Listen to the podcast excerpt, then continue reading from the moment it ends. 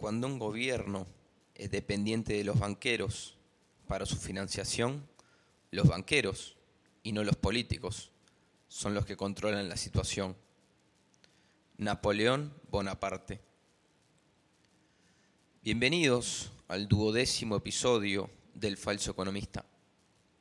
Hoy les quiero hablar de algo que a mí en lo personal me pone muy mal. Esta fue la principal razón por la cual yo dejé de hablar del tema, del sistema monetario, con mis compañeros, amigos y familia. Me ponía muy triste cuando yo les explicaba mi idea del sistema bancario y cómo la gente que domina este mundo utiliza la maquinita de imprimir dinero para infringir sufrimientos indescriptibles sobre la población mundial. Y sus respuestas eran, está, pero ¿y si no quién va a controlar las tasas de interés? O, seguro no es tan así como vos decís. O, vos estás loco, deja de decir boludeces. Esa apatía, esa falta de curiosidad por parte de la gente fue la que me llevó a no hablar más del tema. Aparte, el hecho de que la gente defendiera a estos psicópatas me ponía bastante mal también. No, pero si lo hacen es por algo. No lo van a hacer por gusto. Y entonces dije, basta. Pero claro, por algún lado me tenía que sacar esto de adentro. Y como ustedes ya saben, fue la razón por la cual empecé el podcast. Entonces ahora yo puedo hablar, pero no tengo que escuchar las respuestas.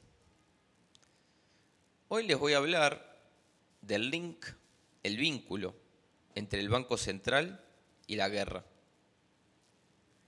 ¿Vos te pensás que es coincidencia que el siglo XX fue el siglo de los bancos centrales y de la guerra interminable? Espero que tu respuesta sea que no. Y hoy te voy a explicar el nexo entre los dos. Imaginémonos una sociedad sin, un banco central. Y digamos que el gobierno de ese país quiere entrar en guerra contra sus vecinos. Por supuesto que para realizar una guerra se necesitan recursos, hombres, armamento, comida, transporte, etc. Y para eso se necesita dinero. Entonces, ¿cuáles son las opciones de un gobierno sin un banco central para financiar una guerra? Está la voluntaria y la coercitiva, o sea, por el medio de la fuerza. Si empezamos por la voluntaria, el gobierno podría explicar sus motivos para ir a la guerra a sus ciudadanos y los ciudadanos le entregarían sus recursos al gobierno voluntariamente. El gobierno también podría emitir bonos y sus ciudadanos podrían comprar esos bonos prestándole su dinero al gobierno, por supuesto, a cambio de una tasa de interés favorable, ¿no? Si las razones del gobierno son lo suficientemente válidas, sus ciudadanos se pondrían a la orden y contribuirían a la causa. Por otro lado, tenemos el método coercitivo. El gobierno podría subir los impuestos. Eso nunca es una medida popular y estarían arriesgando perder su puesto en las próximas elecciones o una revolución. Imagínate que te dicen que te van a aumentar 20% los impuestos para pelear una guerra que a nadie le interesa. La población no estaría muy contenta. O te podrían simplemente confiscar tus recursos a la fuerza, como un corralito. Pero por supuesto que el gobierno perdería toda credibilidad con sus ciudadanos y su destino ya está sellado. Entonces concluimos que sin un banco central a un gobierno se le dificultaría mucho pelear una guerra. Ni se diga pelear una guerra larga, donde la gente pierde seres queridos y sus tenencias y el gobierno sigue peleando. La gente se cansa rápido de la guerra. En cambio, vamos a ver cómo se comportaría un gobierno que tiene un banco central. Si sos inteligente, como creo que lo sos, porque estás escuchando esto, la respuesta es muy fácil. Si el gobierno tiene un banco central y quiere financiar una guerra, prende la maquinita y listo el pollo. Pero la maquinita no se prende solamente para comprar armamentos, comida, tanques, bombas, etc. La maquinita se utiliza para venderle la guerra al público. El público tiene que comprar la guerra. Y vamos a decir la verdad, el público no tiene muchas luces, que digamos. El gobierno utiliza los medios de comunicación para venderle los méritos de la guerra al público, utilizando los recursos que se robó al imprimir el dinero de la nada. Y voilà, habemos guerra. Vamos a hacer un pequeño repaso por la historia. Adivina cuál fue el propósito con el cual se creó el Banco de Inglaterra en 1694. Porque el rey William III necesitaba financiar la guerra contra Francia. ¿Y cómo sé esto? Porque está escrito en el website oficial del Banco de Inglaterra. Mírenlo ustedes mismos. Desde el comienzo del siglo XVIII, o sea, en el 1700, hasta el 1814, hay 114 años. Inglaterra estuvo en guerra en 63 de esos años. De cada dos, Inglaterra estaba en guerra en uno. Por otro lado, Estados Unidos peleó su primera guerra en 1775, la guerra de la Revolución. Y adivina cómo se financió el Congreso Continental autorizó la creación e impresión de 2 millones de dólares en papel moneda en 1775. Estados Unidos tenía un banco central, inclusive antes de ser un país. En el 1779, el Congreso Continental había impreso tanto papel moneda que el continental, así se, así se llamaba la moneda, se depreció 99% frente a la plata en apenas cuatro años. Y de ahí salió la expresión, no vale ni un continental. Not worth a continental. La cosa se puso tan fea que en 1780 el estado de Massachusetts declaró que a los soldados había que pagarle con referencia a los precios de la carne, el maíz, la lana y el cuero, porque la moneda ya no era más una referencia. Más adelante, Estados Unidos tuvo su segunda guerra en 1812. Se llamó la Spanish War, la Guerra Española. Para ese entonces, Estados Unidos tenía otro banco central llamado Primer Banco de los Estados Unidos, que llenó las arcas del Tesoro para pelear la guerra. Ese banco se disolvió en el 1811, pero en 1816 fundaron un tercer banco central llamado Segundo Banco de los Estados Unidos, que se utilizó para estabilizar la situación debido a toda la deuda que el gobierno había contraído con la guerra. El segundo banco de los Estados Unidos, o sea, el tercer banco central, se disolvió en 1833. Andrew Jackson, el último gran presidente americano, derrotó al Congreso y consiguió destruir el Banco Central. Por supuesto que al año siguiente lo destituyeron y lo procesaron por abuso de poder. Porque de vuelta, ¿quién es el gobierno? Los bancos. En el 1861, cuando Abraham Lincoln llegó al poder, no había banco central. Pero él quería pelear la guerra civil. Que por supuesto a vos te dijeron que la guerra civil era para liberar a los esclavos. No tenía nada que ver con la esclavitud. El norte quería el negocio de Europa, pero el sur se lo estaba llevando debido a sus vastas plantaciones de algodón y sus bajos costos. Pero claro, tu profesor de la escuela y CNN te dijeron que la guerra fue para liberar a los esclavos. Y vos, por supuesto, ni te lo cuestionaste. Lo de la esclavitud fue simplemente una excusa para reclutar soldados para que vayan a la guerra.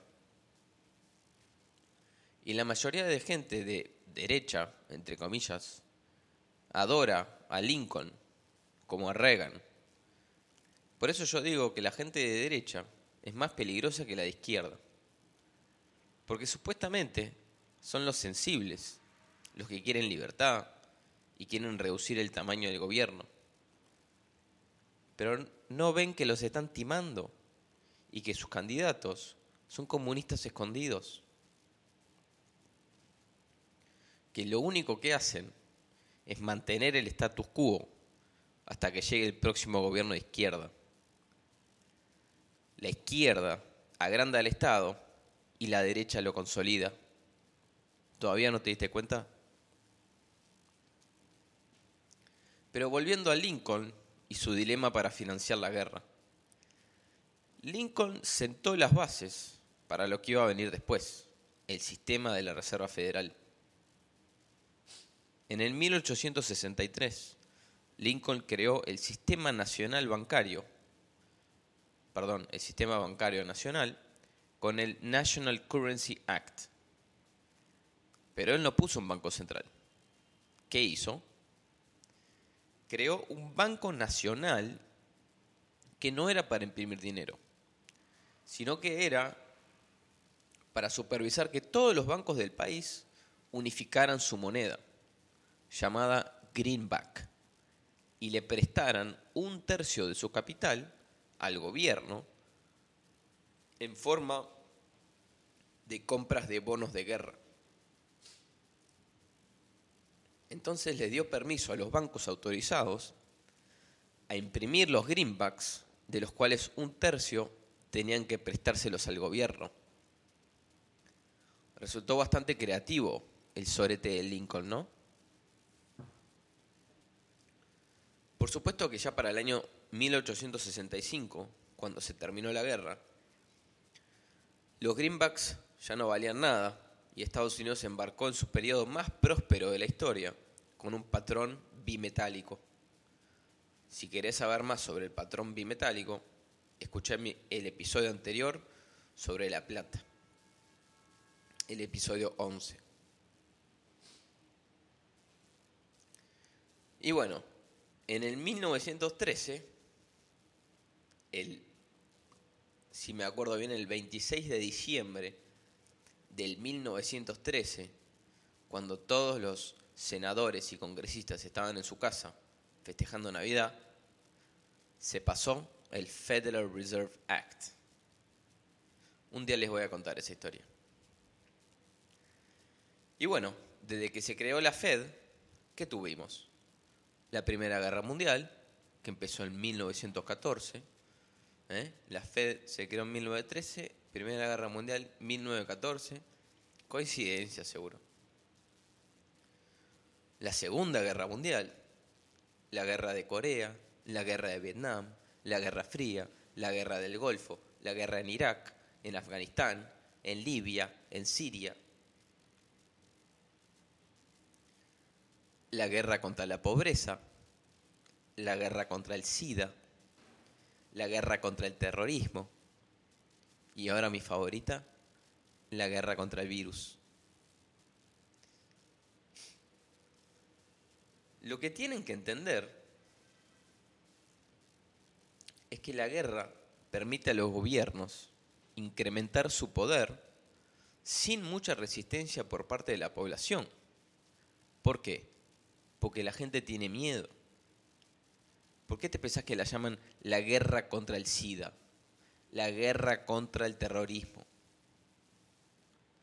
Por si todavía no se dieron cuenta, los gobiernos manipulan a la gente a través del miedo para poder implementar todas las medidas que ellos quieran. Si vos no tuvieses miedo de que hay un bicho en el aire, ¿te hubieras inyectado esa poción mágica que te pusieron en el brazo? Exactamente. Entonces, lo que más le gusta al gobierno es la guerra, porque una población asustada es una población dócil.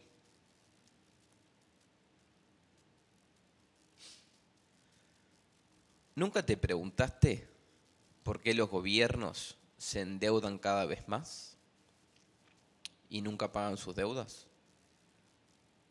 ¿Nunca te preguntaste por qué cada vez el gobierno gasta cada vez más? ¿Coincidencia o un plan estratégicamente calculado? Dada la mentalidad e ideología de las élites financieras de este mundo, es concebible que haya un plan fríamente calculado para asegurarse de este resultado. De hecho, la evidencia histórica sugiere que tal plan existe. Fue concebido en Europa en el siglo XVIII y perfeccionado en América en el siglo XX. Con el propósito del análisis hipotético, vamos a llamarle a esta estrategia la fórmula Rothschild. Vamos a imaginarnos un hombre totalmente pragmático, más inteligente que la mayoría de los hombres, y con un leve desprecio por el resto de la población. Respeta el talento de unos pocos, pero le tiene sin cuidado la condición de las masas. Él ha observado que los reyes y los políticos siempre están peleando por algo y concluyó que las guerras son inevitables. También aprendió que las guerras pueden ser sumamente lucrativas, no solo creando y prestando el dinero a los gobiernos, sino también con el favoritismo gubernamental cuando se habla de subsidios comerciales o monopolios. él no es capaz de sentir un sentimiento tan primitivo como el patriotismo, entonces es libre de financiar cualquier gobierno en cualquier conflicto que avance sus intereses. Si un hombre así analizara el mundo a su alrededor, no es tan difícil que llegue a estas conclusiones, que se convertirán en los principales guías de su carrera. 1 la guerra es la máxima disciplina para cualquier gobierno. Si puede enfrentar los desafíos de una guerra con éxito, va a sobrevivir. Si no, va a desaparecer.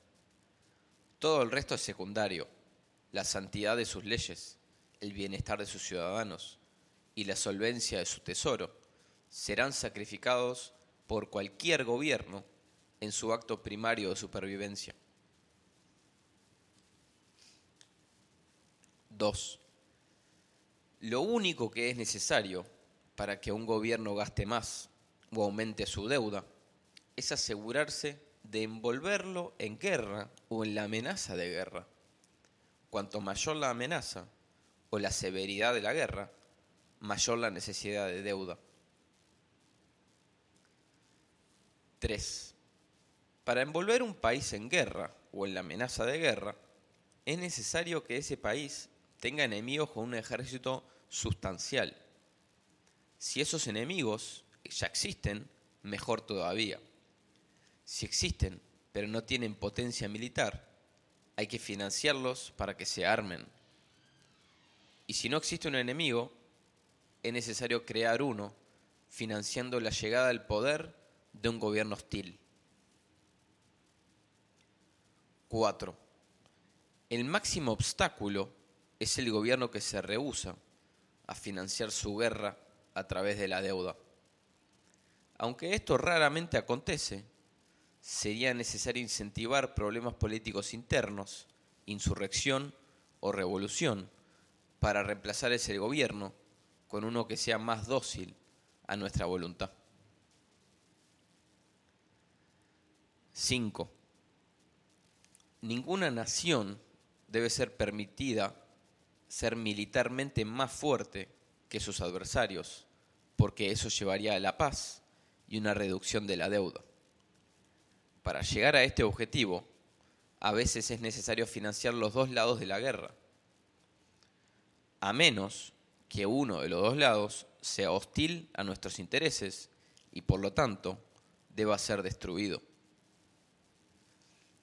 Ninguno de los lados debe tener una victoria o derrota decisiva. Mientras enaltecemos las virtudes de la paz, el verdadero objetivo es la guerra perpetua.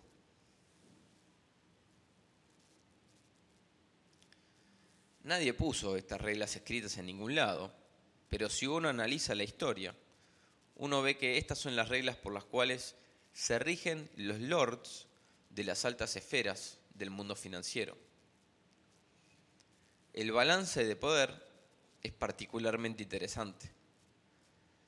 Durante dos siglos en Europa nunca hubo un país que tenga tanta ventaja sobre el resto. Cuando Estados Unidos salió de la Segunda Guerra Mundial, hiperpoderoso, se hizo todo lo posible para restaurar el balance. Tratos de desarmamiento, ayuda extranjera, etc. Las guerras entre iguales se han vuelto un aspecto permanente de nuestro mundo. Y te vuelvo a repetir la pregunta que te hice al principio. ¿Te parece coincidencia que el siglo XX haya sido el siglo de la banca central y de la guerra total? Ellos mismos te dicen que fundan los bancos centrales para financiar las guerras. Guerras que por supuesto ni ellos ni sus hijos pelean.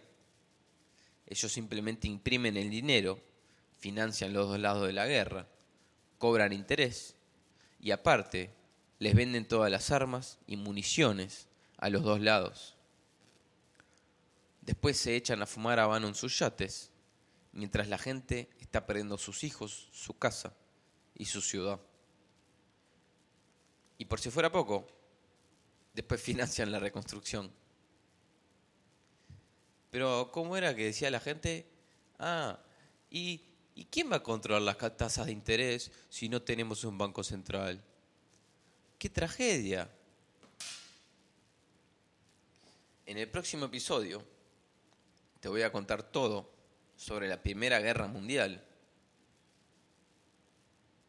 y el hecho de que todo lo que te dijeron es mentira.